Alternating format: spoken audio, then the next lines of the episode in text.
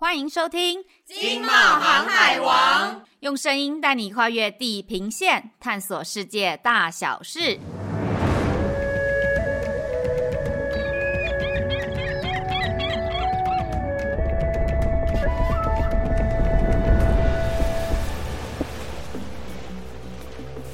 Hello，大家好，我是冒险山卓拉，我是易，哎易，好久不见了，你最近好吗？嗯、呃，还好啦，还可以。听起来好像不怎么，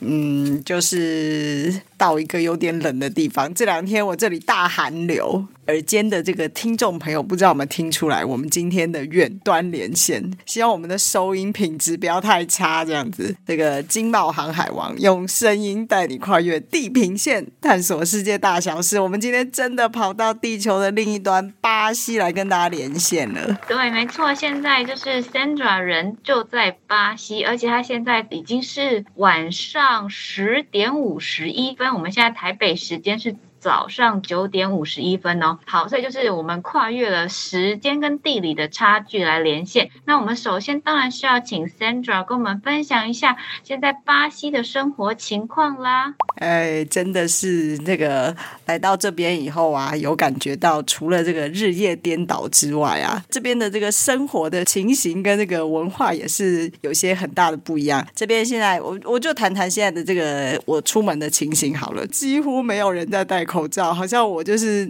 那个有有点异类这样子啦。不过还好啦，就是因为现在多数的人都可以接受，就是与病毒共存了，所以啊，疫苗也大部分的人都打了，然后三剂、四剂的人都蛮多的，所以中标的人数虽然说很高，而且这个症状啊，就是相对来讲也慢慢的算是减轻许多。所以刚开始啊，就是新闻的报道。篇幅感觉蛮多的，就针对这个 COVID 啊，还有那个疫苗的接种的人数啊、数量啊。可是现在好像新闻也是稍微的这个报道也变少了。但是我发现啊，就是随着疫情的这个发生之后啊，很多人就是因为基本上南美的民族本来就很重视这个体态嘛，然后他们就是呃很喜欢运动啊，乐活的概念又变成更加的重要了。所以啊，除了这个健身房本来就在巴西很普遍之外，外很多的家庭啊，在周末或假日的时候，他们都会到这个郊外或者海边去运动哦。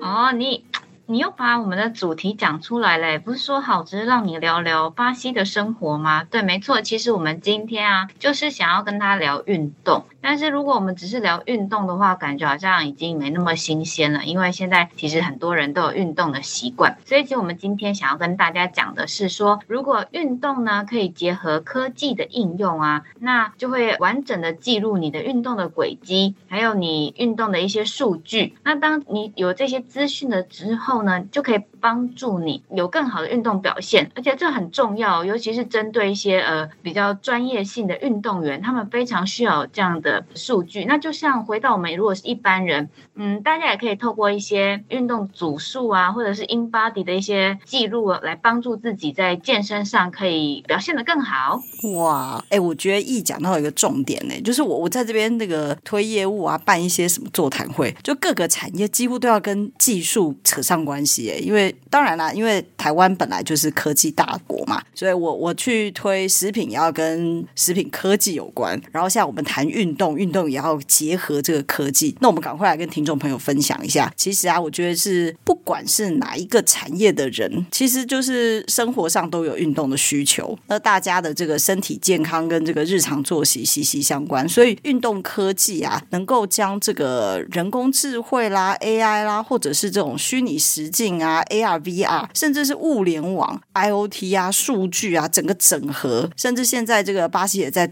很夯的这个五 G 啊。这种技术都整合在这个运动器材感测装置或者是应用程式上面，那难怪这个运动科技产业被大家视为是下一个这个产值破兆元的产业。嗯，对，哎，不过说到这个运动跟科技的结合，我刚刚又想到一个例子，哎，你你记不记得，就是我们东京奥运的时候啊，我们的羽球选手王齐麟跟李阳得到就是那个金牌的时候，不就是靠就是科技的辅助来最后确定就是我们那颗球落在那个那叫什么线上吗？所以我觉得。对，我们刚刚才想到的例子，但是这个就是非常好的，就是证据是说，哎，这样的科技的确是真的可以在运动的各个环节上都是有帮助的。你看，如果没有这个鹰眼的帮助的话，就是我们的选手怎么有办法在那一球结束那一局，然后拿到金牌？所以就是真的，你还记得那时候大家都超嗨的，对吧？对对，我觉得讲到这个东京奥运的这个比赛，真的是基本上是 没有到这个全民皆兵啊，但是感觉上都是大家都非常的紧张，而且像这种就是这么高速度的这个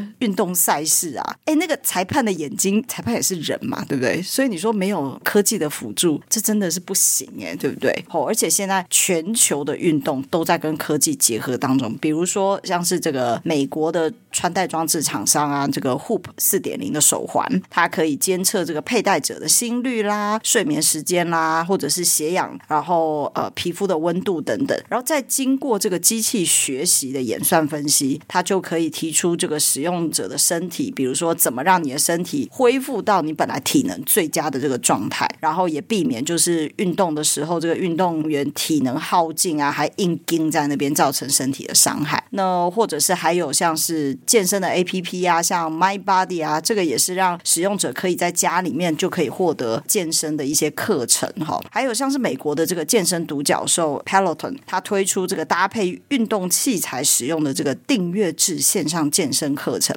从这个二零一九年到二零二零年，这个业绩就已经翻倍成长到这个一百零九万个订阅户哎。嗯，我对这个 Peloton 有印象哎，我记得以前有一次我去采访的时候，有业者有帮他们代工他们的那个飞轮，然后他那时候业者就跟我分享说，哦，我就是有试用他们的课程，然后我成功减重，叭叭叭，所以我那时候想说，哇，就是因为那时候对我来说这种运动模式很新嘛，就因为他的我印象中他的运动模式就是你可能跟他租，印象中是租赁他的那个飞轮，然后再搭配他的线上课程，然后就可以在家里就是挥汗然后运动，那。除了刚刚就是三爪提到我们的例子哦，我这边可以再贡献一个，就是大家比较可能也许稍微软一点的，是 Switch，大家应该都有玩过 Switch 嘛。然后不是之前就是之也是红一阵子，就是健身环大冒险哦。坦白说，这个超累的，大家不知道有没有玩过？我大概有玩过。因为我自己没有，就是我玩朋友的，玩过几次，真的都爆累，腿超酸，然后还要跑还要跳。但是我觉得你会又会继续想玩，所以我觉得这种跟这种虚拟啊，然后这种结合游戏结合，就是让人非常的有吸引力。那当然呢，科技还可以跟运动其他的结合，我可以再贡献一个例子哦。例如说有一个就是边跑边转 NFT GameFi 游戏。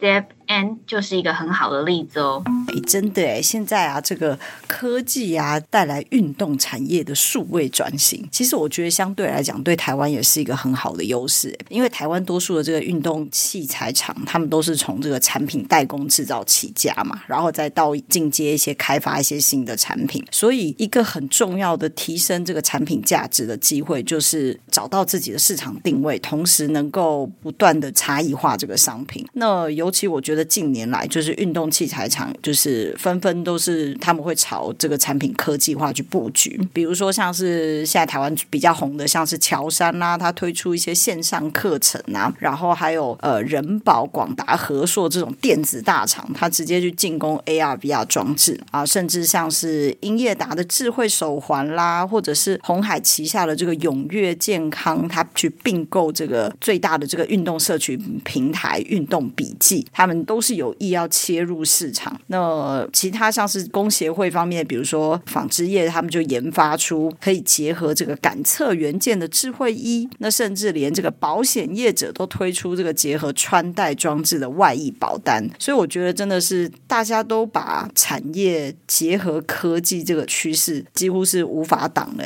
我们台湾的业者啊，向来都是跑在那个技术的最前端嘛。刚刚就是 Sandra 有跟我们讲了一些例子。那我们可以再提一下，我们这次就是封面故事里面特别有去采访的，是针对棒球。大家可能会说，棒球应该就是我们的国球吧？我以前也是超迷棒球的。这个业者这个服务呢，是贝斯佩拉棒球学校。那它的意思就是说，Your Baseball Training Paradise，意思就是说，哎，你透过他们的训练啊，可以优化你的棒。球训练。那它是在泰山体育园区设立一个 VR 的训练模式，所以呢，这个棒球选手手到了那边呢、就会有很多课程，其中譬如说球路设计这个东西哦，就是透过科技仪器的数据分析我们选手的各项资料，包含你在投球的那个球速啊、转速啊、转轴啊、位移幅度，还有出手的姿势，就是有看棒球人都知道，这真的是投手投出去的每一颗球都是关键，就是每一个细微的差别都可能会导致不一样的结果嘛。所以有了这个 V 二他们这个训练模式，我们通通会把它记录下来哦。然后呢，因为这个是这样这一块，就会你会觉得说，哎，可是只有针对投手，那我们的打者呢？所以他就会把这个投手的资料全部截取下来之后，再对上打者的，就是打击的数据分析，两个去做一些比较啊，然后就可以帮我们的投手啊进行就是球路武器库的设计。因为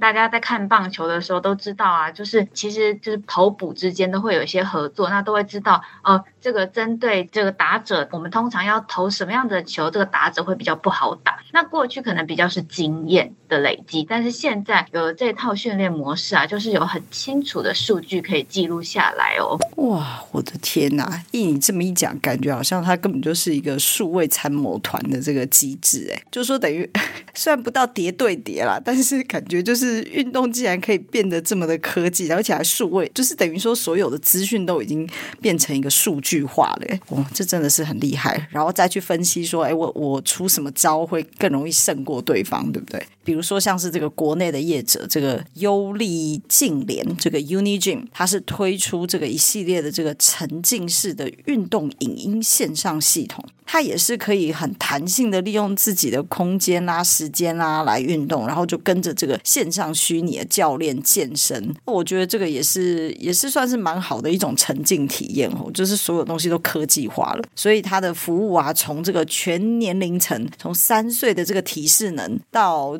像是这个我这个阿公阿嬷的这个七八十岁的银发族，都有这种康养课程。这针对这个电视盒啊，你机上盒再加装一些网络的。摄影机一些侦测的一些仪器之后，它就可以把运动的这个轨迹，就像易你刚刚讲的，就是它的整个动作姿势，然后都可以去跟教练的动作互相比对哦，你就知道自己的重心啦，你移动的角度啦，还有力度的偏差，甚至还有这个专为手机开发的 APP 啊，人工智慧模组，这个一对一上课体验这个私人教练，就好像他亲自你把这个教练请到家的这种模拟情境，哎，哦哇哦，我觉得我觉得我应该来试一。试哎，也许这样我就可以不用付教练费喽，是不是？科技真的是帮大家审核包，而且重点是又在更精准的这个达到你运动的效果。其实它不是只有这个帮助我们个人消费者或者是运动球员的提升这个运动的效果，其实科技还有帮助这个运动的场馆的这个营运的效用哦。比如说像是这个智慧牛棚，它引进这个国外的这个棒垒球的科。学化训练，还有这个数据服务模式，它的意思就是说呢，它让这个数据驱动训练体验，还有像是这个 Bookfast，它为这个不同的权限设，就是设定不同的这个平台，可以大幅的降低这个管理运动场馆营运的成本。因为其实这个运动场馆的营运还蛮花钱的，但是这个创新的模组啊，就可以让这个经营者他可以更快的获得说一些经营上面场馆里头的使用数据，那他就可以在运用用。人呐，或者是甚至一些资源分配上面更有效率化一些。那当然了，我们今天真的是没有办法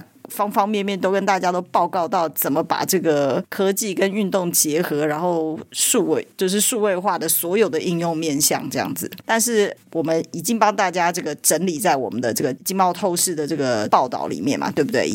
对对对，没错，所以就是欢迎大家再回去翻我们五百九十五期的封面故事《新兴兆元产业运动科技大爆发》，那里面有很多很有趣，就是运动跟科技结合的例子啦。那你应该也会想要跟我一样去试试看，就是当专业的投手是什么感觉？好啦。嗯，也我随便讲讲的，因为我实在不会投球。那好啦，那就是这样子咯。我们应该今天也差不多了吧？对对对，我觉得这个讲到运动啊，要不是现在是晚上的话，真的应该站起来就是去一下健身房踩一下哈。不过还是希望大家继续锁定我们金茂航海王 Podcast，有更多的精彩内容，我们会随时推给大家。好，那今天的节目就先到这边啦，拜拜，拜拜。